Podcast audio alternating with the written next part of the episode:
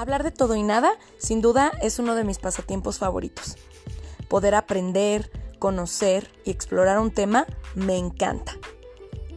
Conocer las experiencias de las personas, aprender a través de ellas o sentirme identificada es algo que creo que me retroalimenta muchísimo.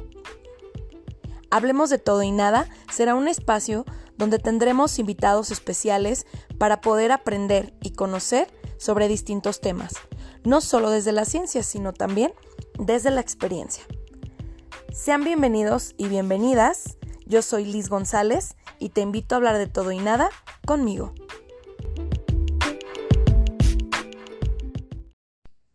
Hola, ¿qué tal? Pues sean bienvenidos y bienvenidas nuevamente a este espacio de Hablemos de todo y nada. Y pues bueno, en este segundo episodio continuamos con hablar de las caras de la violencia y pues tenemos nuevamente como invitada a la psicóloga Alondra, que pues bueno, se, dio el tiempo de venir otra vez para apoyarnos con terminar este tema que definitivamente es muy interesante y que bueno, lo hablábamos hace un momento detrás de, de los micrófonos, la importancia de visibilizar la violencia y de quitar esta parte de normalizar todo aquello que es violento y que a veces pues creemos que no lo es porque lo hemos vivido y aprendido. Entonces, pues Alondra, bienvenida nuevamente a este espacio. Muchas gracias Liz, buenas noches. Pues sí, aquí estamos de nuevo con este tema de violencia. Un placer para mí estar aquí el día de hoy, pues compartiendo un poquito de, de lo que es violencia, eh, ya que el capítulo anterior que estuvo súper padre, lo disfruté un montón y creo que aprendimos también muchísimo. Sí digamos que pues no se pudo abarcar todo porque es un tema tan amplio que tiene tantas especificaciones, como lo, decíamos hace eh, un, rato tuyo, de que es que tiene como muchas subcategorías y subcategorías y subcategorías. Entonces, bueno, ¿por qué no? Pues darnos esta chance de seguir hablando de esto. Sí, así es. Entonces, bueno, pues sí, como lo mencionas, bueno, yo creo que podríamos armar temporadas enteras de hablar sobre violencia y todas las, las formas en las que hemos aprendido a normalizarla. Sin embargo, bueno, pues creo que también un punto importante es por lo menos el hacerlo consciente, ¿no? Y que la finalidad de esto, eh, o bueno, eso es lo que yo esperaría, que si alguien que nos escucha eh, descubre que, que está siendo violentada o violentado, pues entonces que pueda buscar ayuda para poder trabajarlo porque pues realmente no es solo ser conscientes de que estamos viviendo violencia, ¿no? Sino todo lo que puede implicar salir del hoyo, ¿sí? Sí, sí. Y que, como dices tú, que si se identifican, pues entonces hacer algo al respecto, concientizar y también empezar a poner límites. Sí. Porque hay que darle un nombre, ya que sabemos que sí, que esto que estoy viviendo es violencia, pues órale, a hacer algo al respecto.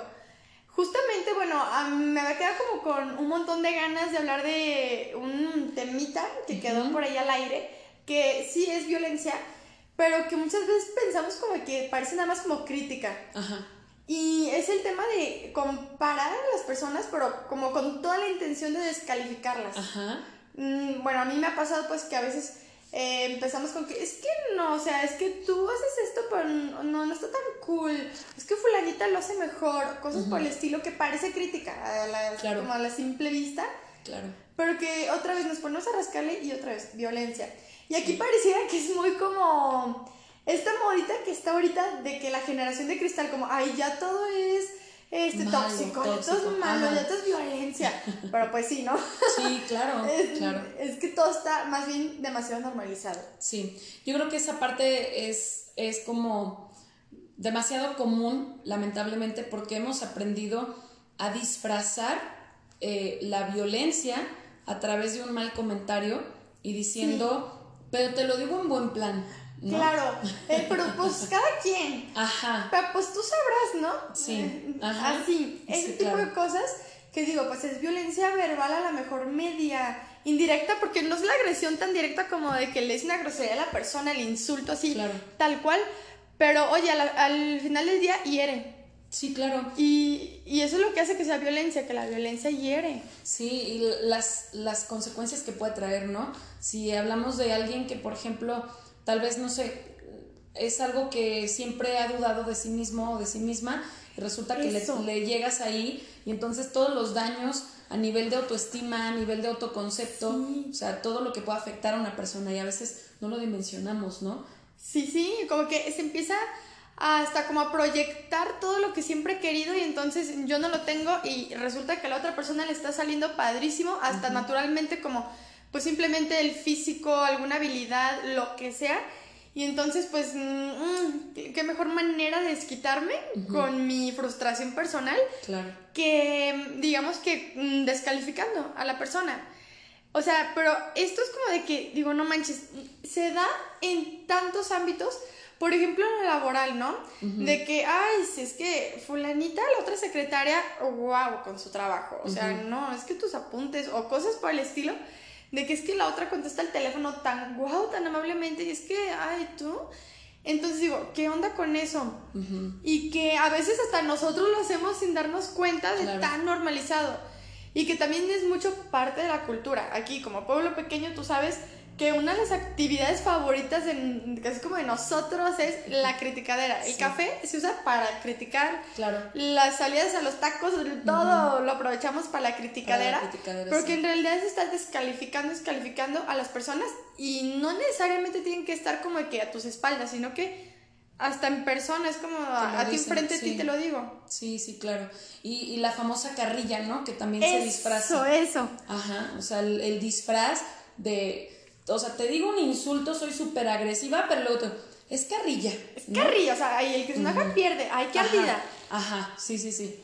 Y entonces es, ah, ok, entonces tengo que permitir que hagas comentarios hirientes sobre mi persona y que me descalifiques y tengo que aguantarlo. ¿no? Exactamente. Así de que, mm, digo, muy en lo personal, yo ya otra vez sacando mis trapos, ¿no? Y, compartiendo experiencias aquí con, contigo y con ustedes. Me pasaba, por ejemplo, que bueno, yo soy güerita, yo soy rubia. Yo no pedí nacer güerita, ¿no? Claro, claro. Y de que también me llegaban de repente descalificaciones como de que seguramente estás bien güey, o estás bien tonta, o estás mensa, porque pues si eres bonita y eres güerita, o sea, no puedes ser inteligente al mismo tiempo. Y son descalificaciones súper directas. Claro. O no sé, el burlarse de, ti porque es que esta es la güera, jaja, no le hagan caso, es que está bien, güey.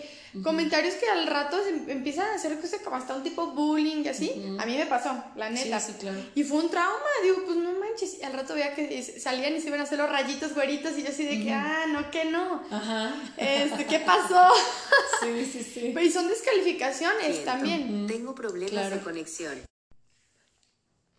Sí, entonces, pues sí, digo, no me imagino cómo ha sido para ti el, tener que enfrentar ese tipo de cosas, ¿no? Y que a ti te pasó por ser rubia y yo te diría, a mí me pasó por no serlo, ¿no? De repente, el, ir a ciertos lugares, por ejemplo, la zona de los altos, que es una zona de gente que en su mayoría, hablamos de mayorías, tienden a ser rubios de ojos de color, o sea, de ojos claros, pues de color todos tenemos pero, pero que también era como, ¿a poco eres de los altos, no? Y así, pues sí, o sea pero dicen que ya las mujeres son muy guapas, ¿no? Así, Ay, tu madre. Dios mío. o sea, es esa parte, ¿no? Así de, pues sí, güey, o sea, sí, no, no todas nacimos rubias de ojos azules y, y pues, o sea, pero también soy alteña, ¿no? Entonces es, o sea, bueno, ambos, ambos polos. La contraparte. Claro, pero al final eh, siempre me acuerdo de una frase que decía mi abuelita, que decía que el peor problema es que todos estamos como hasta lo que no nos comen, lo, que no nos comemos nos hace daño, ¿no? Sí. O sea, eh, si eres rubia porque eres rubia, si eres morena porque eres morena, si estás bonita porque lo estás, si no porque no lo estás, si estás delgada, si estás gordita, si o sea, todo este tipo de, descalificaciones. Y el problema más grave que a mí me parece es el sentirnos con el derecho de opinar, ¿no? Y que esto se vuelve súper violento y que yo, me, yo de verdad estoy segura que no hemos dimensionado las implicaciones emocionales que puede tener para una persona el, el hablar de esta forma de, de, cualquier persona, ¿no? Claro, claro, o sea, hablar del cuerpo de una persona, del físico, algo que tú ni eliges, por favor. Claro. Mm, de que, o sea, me ha pasado que escucho personas que dicen, es que tengo un problema hormonal y, entonces tengo espinillas, me salen vellitos en la cara y ya me están diciendo cosas de que, ay, no, es que pareces vato, pareces hombre. Eh, ay, ya, ya, llegó la que parece pozole, llena de granos, cosas de ese estilo. Que digo, es que eso también ya estamos hablando hasta de violencia estética, en donde tienes que tener la nariz de cierta manera, la piel de cierta manera, la estatura, el color de cabello. Entonces, pues digo, es que esto hiere muchísimo. Sí, claro. Te llenan de unas expectativas tan inalcanzables que al rato empiezan los problemas de trastornos de conducta alimenticia y bueno, ya te imaginarás depresión, ansiedad, Claro. todo esto, ¿por qué? Porque es que me han dicho tantas veces mm, que no soy lo suficiente, me han descalificado tanto, me han herido ya tanto por esta parte que está cabrón. Ujú, Sí, claro. Y, o sea, volvemos al punto, ¿no? No se, vil, no se visibiliza como violento. O sea, Ajá, es, como, lo normal, como Ajá. más crítica. Sí, así como de... Y todavía el famoso disfraz también, ¿no? De la crítica constructiva. Ándale, Ay, no, sí, jamás sí. en la vida. O sea, no hay, no existe la crítica No existe constructiva. la Si es crítica es crítica. Exactamente, sí. Eh, eso, eso más que nada, digo, yo creo que todos lo hemos vivido en algún momento y que no nos hemos salvado. Ni, o sea, creo que no solamente de recibirla, sino de De hacerla, de hacerla. claro. Em, esto también, por ejemplo, está como las comparaciones de sexo, como de que es que tú, tú eres mujer, o sea, es que tú no vas a entender Ajá. esto, esto es del mundo de hombres. Ajá. O sea, es como de, te voy a descalificar, ¿por qué? Porque eres mujer. Mm, ¿Tú cómo vas a entender de negocios? O sea, ¿tú cómo vas a entender de finanzas? En la vida, tú eres mujer. Entonces también es algo súper violento. Claro. Y también a los hombres les pasa, estoy Sí, segurísima. sí, claro, claro.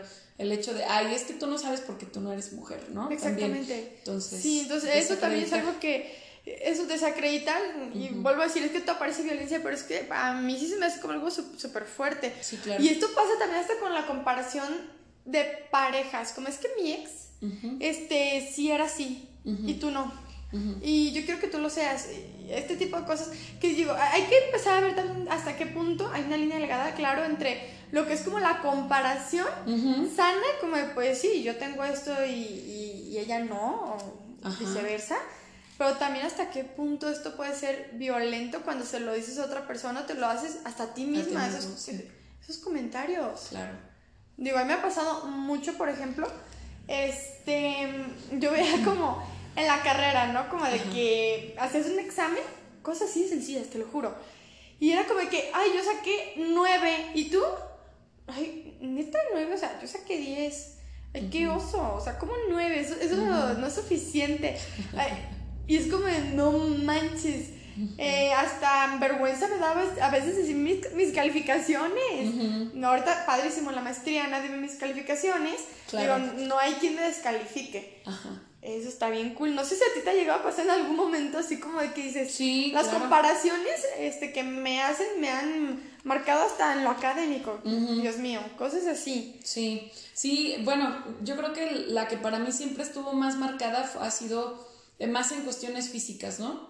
Lo físico. Eh, siempre es, sí, pues siempre he sido más bien como llenita y, y era siempre como el, ay, es que ese tipo de ropa tú no, porque pues no, es que se le ve solo bien a, a las delgadas, ¿no? Y que es esto y- como discriminatorio ese Claro. comentario. Y, y ya de repente este, hubo una época en mi vida donde bajé muchísimo de peso y luego ya era como, no, es que no te pongas eso porque estás súper delgado, o sea, te ves mal. te- y yo decía, oh, bueno, que la canción pues, o Oh, sea, ni- o, o porque estoy delgado, porque no lo estoy. Entonces es, ajá. Y, y también de repente pues ya como en el ámbito profesional, ¿no? Ah, es que fulanito hace tal cosa que tú no haces. Y pues sí, es que existen enfoques y no todos trabajamos Claro. lo mismo, ni trabajamos igual, ni así, ¿no? Entonces, cositas así que, que pues al final de cuentas sí llegan a afectar, sobre todo a nivel de autoestima, ¿no? Esa Esos parte. comentarios como fregaquedito, por Sí, así claro, decirlo. claro. Pero que van con toda, pero con toda la intención Sí. este, de hacerte sentir mal.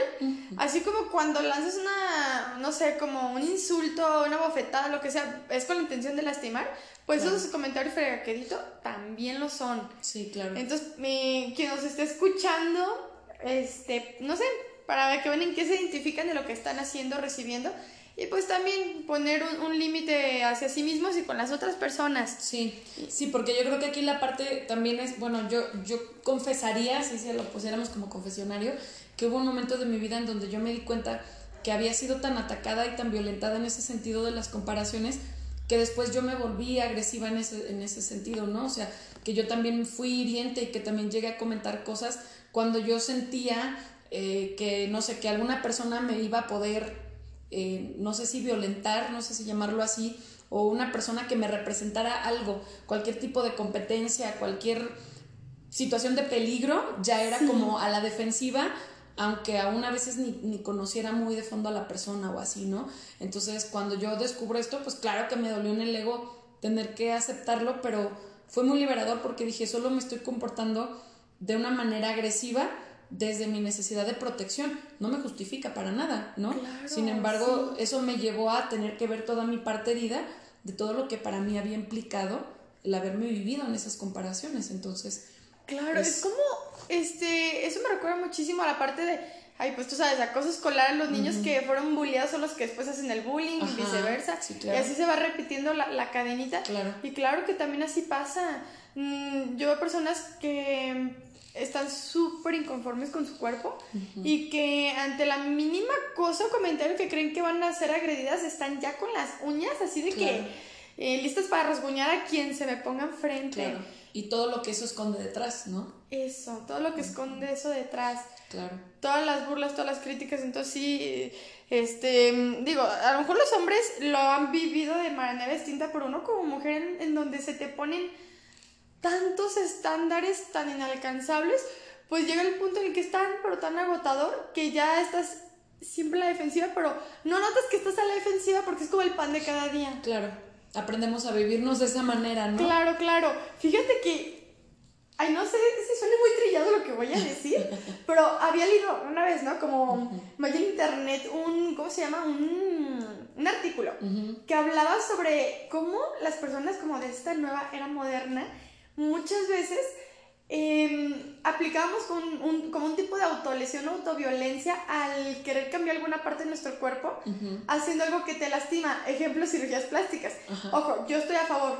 Este, me he realizado cirugías plásticas, claro, sé que hay muchas personas que lo hacen, te da paz, no voy a negarlo, pero como que cuando me llegó esa información dije, me autolesioné.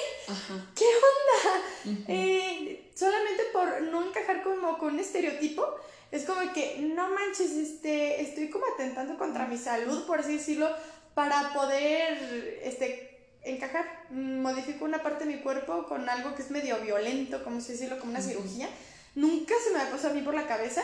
A lo mejor suena bien exagerado lo que estoy diciendo, pues, yo nada más pues se los platico pues para que ustedes lo tomen como de la manera que ustedes quieran interpretarlo y por si algo de esto les brinca, ¿no? Sí, yo creo que aquí la parte más bien es el, el revisar cuando una persona quiere hacerse una, una cirugía estética, hasta dónde realmente es por sí mismo y hasta dónde es por, porque los de afuera vean, ¿no? Que yo creo que ese es el trasfondo que muchas veces te topas y que, bueno, muchos cirujanos plásticos que tienen toda la ética del mundo, primero mandan a una persona a psicoterapia cuando se va a hacer alguna modificación muy sí, impactante. Claro. Y, y, muchos, o sea, yo he sabido de muchos casos que se rajan porque dicen, pues no, o sea, yo realmente yo descubro que yo no quería esto, ¿no? Entonces, pero, o sea, creo que a veces es hasta dónde de verdad no dimensionamos los comentarios, las agresiones y todo lo que puede implicar. Claro, es de que a mí me ha pasado que en terapia llegan personas que me dicen, ay Alondra, es que tengo un trauma súper gacho, esta vergüenza me da decirte yo qué. Es que me decían como, no sé, eh, como duende, nana, cosas así. Este, y pues mm, por eso no dejo de ponerme tacones ahorita. Y, o como por ejemplo me dicen, es que me decían como jitomate, porque tenía espinillas y me veía rojita, cosas de ese estilo que digo, ay Dios mío, qué triste. Y, y, que me dicen, es que me quiero hacer como, cuando me dicen que si quieren hacer como alguna intervención quirúrgica, eh, es de que digo, wow, o sea, todas estas agresiones, que, mm, estos comentarios tan violentos que te hicieron, ya te están queriendo hacer cambiar algo. Ok, es válido, pero vamos a ver qué es más fácil y más barato, ¿no? Y menos doloroso. El tomar terapia y empezar poco a poquito a trabajar autoestima o meterte quirófano. Y ojo, las dos son válidas. Sí, claro, las dos. Así le dije, las dos son válidas. Y se puede que hagas las dos al mismo tiempo. Y ya cada quien toma, pues, decisiones muy diferentes, pues. Y, y digo, es que no manches, la violencia está en tantas cosas que yo como que jamás me hubiera imaginado que hace pues, años de mi vida que se manifestara la violencia está en estas dimensiones tan cotidianas como el me pinté el cabello, mm, para verme güerita, o me, mm, no sé, me hice una lipo porque tengo que ser flaca, cosas así que como que yo nunca lo vi como violencia, la verdad, hasta que empiezo como a tener consultorio y a ver y digo, híjole, qué, qué agresiones tan fuertes. Sí, claro. Hay un trasfondo impresionante de todo lo que, de todo lo que se vive detrás. Exactamente. Bueno, bueno, y dejando un poquito como de lado eso que me encantó que se tocara también la parte como del físico, los estereotipos. Em, está también la parte de, bueno, hablábamos de descalificar, pero ahora ya no tanto como en méritos, como de que, ay, es que tú, mm, tú no eres la más fregona de la empresa o así. Esto, tú no eres hombre, tú no eres mujer. Está la parte de descalificar sentimientos que a mí en lo personal se me hace algo súper violento y hasta salen del violentómetro. Sí, de, lo que les platicaba El capítulo la sesión pasada. Exacto. Que es como de que, es que estoy triste. Ay, no es para tanto. Es dramática. Exactamente. Eh, que yo creo que todos estamos en nuestro derecho de expresar las emociones y de gestionarlas como a cada quien se nos plazca. Claro, hay maneras más sanas que otras. Pero también es súper, vuelvo al mismo, es una violencia muy silenciosa. El, me, me callo todo, reprimo todo porque van a decir que los hombres no lloran, van a decir que soy una dramática, que soy una histérica. Y aquí otra vez volvemos a hablar de cosas ya más sociales, de estereotipos Mm, de género. Entonces, pues está, está bien gacho, no manches. Porque es como que hasta te da desconfianza de ti misma expresar como de, neta, ay, sí, no, pues a lo mejor sí me pasé, a lo mejor sí estoy ahogándome en un vaso de agua. Y ya lo dudamos, ¿no? Es como, ¿sí o no? ¿O qué? Claro, y te voy a decir algo, confesión aquí, yo soy bien dramática. Quienes me estén escuchando y me conozcan, yo soy bien dramática, ya saben, ya saben. Entonces también yo he vivido de o sea, de esto, em, digo, yo también lo hago porque me encanta el drama, pues, pero hasta qué punto es porque me encanta el, este, el drama y hasta qué punto es porque mm, tal vez en mucho tiempo fueron mis emociones como que súper reprimidas, como, ay, no es para tanto, o te voy a dar una buena razón para llorar cuando eras niña, ¿no? Y que no, pues ya basta, déjenme sacar mis emociones. Claro, y, y hasta dónde a veces el drama se vuelve la única manera o la única posibilidad o herramienta, como quieran llamarle, para poder expresar lo que nos sentimos limitados a expresar. Sí, sí, sí. O sea, es, si solo haciendo drama vas a validar lo que estoy sintiendo, pues entonces así voy a pues aprender a hacerlo. Claro. Sí, exactamente. Entonces sí, fíjate que nunca lo había visto de esa manera, Liz, pero que es cierto. Sí. Y, y esto que fíjate que es algo que viene muy de infancia, como que me recordó otro temita por allí que me parece que ni siquiera lo tocamos la sesión pasada, que es como más el tema de violencia infantil, mm, de que solo con una nalgada va a entender el niño, este, pégale en la boca, dale manazos, que en otros tiempos era como la manera más funcional o lo que más te recomendaban las abuelitas, ¿no? Claro. De que, mm, pues bueno, pégale. Y que esto sí tiene secuelas. Sí, claro, claro. Porque al final se vuelve, alguna vez lo platicaba con alguien, le decía yo, es que decían que antes teníamos más respeto, pues no, ¿cuál respeto? Teníamos miedo, o sea, ya nada más te echaban la miradita y decías, ah, valió madre, me van a poner una chinga cuando llegue a la casa, ¿no? Y, y entonces era, o sea, esa parte de, de tener miedo a, a los golpes y entonces bueno, pues sí, aplicaban el conductismo, ¿no? O sea, había reforzadores negativos todo el tiempo y entonces aprendías a, vivir así, ¿no? Y, que hasta cierto punto, pues bueno, se entiende, no, no lo justificó, ojo, pero se entiende que no había herramientas antes, no, o sea, no se hablaba de, las, de la validación de las emociones, no se hablaba de lo importante que es eh, el que haya una crianza amorosa, que haya una crianza respetuosa, porque pues era lo que había y lo único que hicieron nuestros tatarabuelos fue repetir patrones así como lo hicieron todos los demás, ¿no?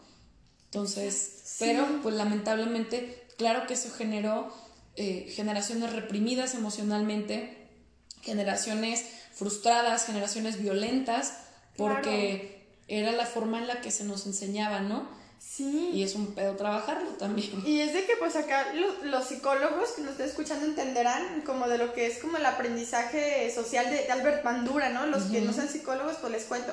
Pocas palabras, aprendemos por lo que observamos y lo imitamos. Sí. Entonces si tú siempre ves que pues lo mejor es este, estar golpeando, amenazando, gritando.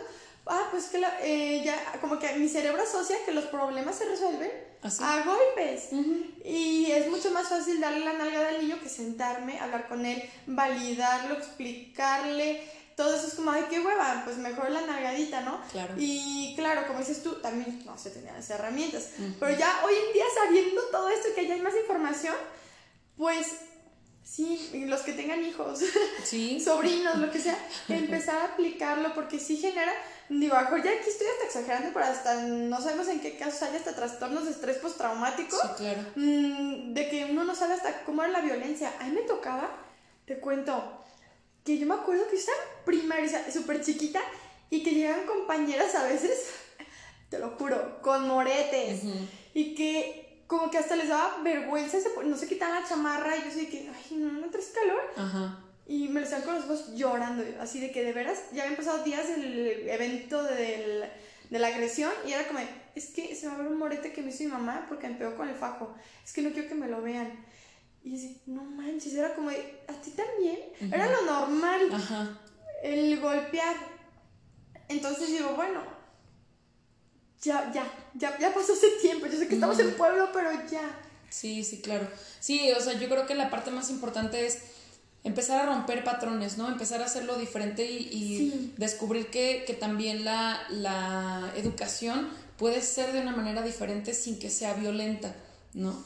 Entonces, pues sí, eso también se normalizó mucho y pues lamentablemente todavía sé que no se corta al 100 porque pues al final adultos este, con un niño herido interno Eso, hiriendo nuevos niños. Al blanco, me encantó cómo lo planteaste. Sí, cierto. O sea, es tu niño herido, está repitiendo todo. Y qué manera más bonita de sanar de ese niño interno, que bueno, si ya tienes como a tu niño, tu hijo allí, bueno, sánalo hasta por medio de él, ¿por qué no? Claro. ¿Por qué no? Claro. Y mira, ¿cómo es así que ya me estoy saliendo mucho del tema? No, no, no. pero Ay, ¿la crees que yo lo veo hasta con los animales? Ah, claro. Es de que yo tengo un perrito que la neta, o sea, lo quiere más que a mí, chiquiadísimo, eh, se llama Bruno, el Brunito, wow. Este, y es de que me ha pasado que a veces personas llegan y, eh, no sé, es como, ¡cállese! Y como que le levantan la mano o le quieren hacer la seña como de una patada. Y yo así como, ¿qué estás haciendo? Te lo juro, yo he tenido perros toda mi vida. Que hasta los perros entienden más cuando los educas amorosamente ah, claro. y con premios que, que como con sustos, digo, si un perrito eh, hasta actúa y entiende mejor y es mejor educado con amor, no se diga un ser humano. Sí, sí, claro. Digo, ya me salía el tema, pero hasta yo los trapolo hasta los animales. Sí, claro, y es un reflejo, ¿no? Porque también te topas luego con, por ejemplo, con personas, bueno, ya me voy a ir a lo grande, no a las grandes ligas, pero ya hablando, por ejemplo, de, de grandes asesinos que, que fueron psicópatas y que hicieron cosas gravísimas, resulta que revisas la historia de vida y que asesinaban eh, animalitos y los violentaban y los torturaban, o sea, no era solo te mato y ya, ¿no? O sea, era el, todo el proceso de tortura para hacerlo sufrir y entonces ya desde ahí empezaban como estos rasgos, ¿no? Sí. Entonces, a veces normalizamos mucho ver a los chavitos eh, lastimando animales y yo cuando me ha tocado ver, hace algunos años me tocó ver a unos a unos niños, yo creo que, no sé, yo me atrevo a decirte que el más grandecito de la bola tenía unos 11 o 12 años y estaban con un gato y le, le echaron algo en la boca y, y luego lo, lo amarraron. Y el pobre gato estaba corre, corre, corre y después escuché que les ponían un alcacercero, no sé qué onda, este, y dices, o sea, para mí fue primero el decir, ¿cuánta violencia viven estos niños que, que pues buscan un animalito inofensivo para para vengarse o para sentir ese poder, ¿no? Es, pues déjame buscar dónde puedo ser yo el fuerte pero pues eso también nos da muchos indicios y muchas señales de si no puedo tratar bien ni a un animal, no lo voy a hacer con un humano. Exactamente, que, ay no, mira, se me enchina la piel. y, y, esto me hace recordar muchísimo, ahorita lo menciono que está súper de moda, la serie esta que mm, yo veo que están hasta romantizando peligrosamente, la de Jeffrey Dahmer. Ajá. Este, no sé si tú ya la llegaste a ver. No, Digo, no yo la he estoy visto. viéndola, pero pues trata un trastorno antisocial de la personalidad. Este, en pocas palabras y, y, así, este, ¿cómo se dice? Como cotidianamente llamamos lo que es un psicópata. Eh, que digo, no inventes, obviamente sale todo el perfil de un, de un psicópata o antisocial que es de que pues lastiman animalitos y cosas de estas, pero luego revisa la historia de vida del niño, sufre violencia escolar, eh, le hacen bullying, em, los papás súper lo violentan también todo el día, lo único que hay en su casa son gritos, gritos, gritos, gritos, golpes, amenazas, entonces pues ¿qué pasa con el niño? Sí, se transformó en un adulto Claro. Violento y agresivo. Exactamente, su reflejo es de adultos todo lo que vivió en su niñez. Y digo, a lo mejor es una, mm, digo, como serie que toda la gente dirá como, ay, sí, qué padre, de asesinos. Pero al menos cuando lo ves con unos ojos más clínicos, así, más como de andar como nos tienen tachos a los psicólogos analizando todo, dices, no inventes. Claro. Es que eso sí pasa en la realidad. Y a mí me pasaba de que, ay, un tiempo trabajé en un kinder, ¿no? Y que veas que los niños que todo le sacaban el dedo y que le gritaban groserías a la maestra y que se la pasaban descalabrando niños y mordiéndolos, eran los que me decían, no, es que sabes que ese niñito, ¿vieras cuántos problemas de violencia tiene en su casa? Y desde bien chiquitititos, o sea, de cuatro o cinco añitos ya, estaban repitiendo esos patrones. Entonces, lo vieron y lo vivieron, ¿no? Sí, exactamente. Digo, aquí ya no soy mucha violencia infantil, sí, pero que, digo, al final del día esto impacta lo que eres ya de adulto. Sí, claro. Va a marcar mucho el tipo de relación de pareja que vas a buscar, el tipo de relaciones de amistades mm, que vas a tener, el cómo tratas o te dejas tratar por los amiguitos. El, si explica por qué eres un agresor o por qué eres el, la víctima. Entonces, sí. Sí, claro somos un reflejo de eso ya como adultos, ¿no? Sí, sí. Siempre hay una frase que me encanta, ¿no? Si dimensionáramos la importancia de la salud mental en los niños, no habría tantos adultos heridos, ¿no? Exacto. Entonces es, mm, pues sí, completamente se vuelve parte de, ¿no? Y también es importante porque al final, como adultos ya nos toca ir a trabajar a terapia todo lo que vivimos en la infancia para ir a sanarlo, ¿no? A tratar de enmendar un poco de todo lo que pasó, pero que si las nuevas generaciones ahora, de los nuevos padres, que para mí es una profesión eh, así de quitarme el sombrero porque implica muchísimas cosas y mucho compromiso sobre todo, eh, pues si ellos pueden sanar primero para después romper patrones con sus hijos y hacerlo diferente, pues ya estamos del otro lado, ¿no? Eso, eso este, el tomar la decisión de cuestionar otra vez todo lo que pasó en tu infancia, que tú no tuviste el control, pues eras un niño, pero ahora sí tienes la decisión de decir sigo con esto o no. Sí, claro. Fíjate, yo el otro me pasó, está escuchando a un adulto que es un padre de familia y que mm, estaban diciéndole que pues sus hijas así como que estaban como medio con traumas y así y que se iban a atender a, salud mental y era como, es que no entiendo por qué mis hijas se van a atender a salud mental. Es que, o sea, tuvieron una buena infancia y que luego la esposa, la señora, le decía, no inventes, si vivieron con muchísimos ejemplos de violencia. Y él decía, ¿violencia de cuál? ¿De dónde? Es que no es cierto, pero de haber sacado de onda. Y, y, que es como, no manches, hay tantas evidencias de violencia, lo que preocupa es que no seas capaz de, de verlas, que estén tan normalizadas que no las detectes, pero de que en serio, en serio, o sea, no las detectaba. Y es como, no manches, o sea, todavía dicen que por qué van a terapia los hijos. O sea, hay que sanar para no repetir. Debería ser requisito que si queremos ser padres o madres de familia, primero vayamos a terapia, ¿no? Sí, yo siempre lo he dicho. Este, un momento del que, o sea, va a ser como obligatorio para mí el tomar terapia es, eh, si un día decido como ser mamá y, ay, pues estoy embarazada, ¿qué voy a hacer? Derechito al consultorio. Eso. Sí, para poder sanar y estar en las mejores condiciones emocionales para, claro. para después ser mamá, ¿no? Y, ojo que esto no es ninguna crítica para ninguna mamá que nos está escuchando, para nada, ya que pues realmente a veces no se tiene la información necesaria, nadie te enseña a ser mamá, este, hay veces que hay situaciones eh, eh, como que hay depresión postparto, cosas de estas, que bueno, que te pueden sobrepasar, entonces bueno, este no es justificación, pero sí, sí, ves que algo de esto pues está sucediendo contigo, estás embarazada o vas a, estás a punto de ser padre de familia, para que lo chequen también. Claro, sí, claro. Al final creo que es, sí, no, claro, es solo desde la invitación. Claro, como una invitación. Desde la invitación. Si alguien está pensando en ser mamá o papá, pues eh, les invitamos a que trabajen y si ya lo son y se dan cuenta que hay cosas de sí que están heridos, pues entonces también que lo trabajen nunca es tarde, ¿no? Realmente eh, yo creo que lo importante es atreverse a trabajarlo y a sanar por uno mismo. Y al final, si lo sano yo, rebota en lo que tengo cerca y en quien tengo cerca, ¿no?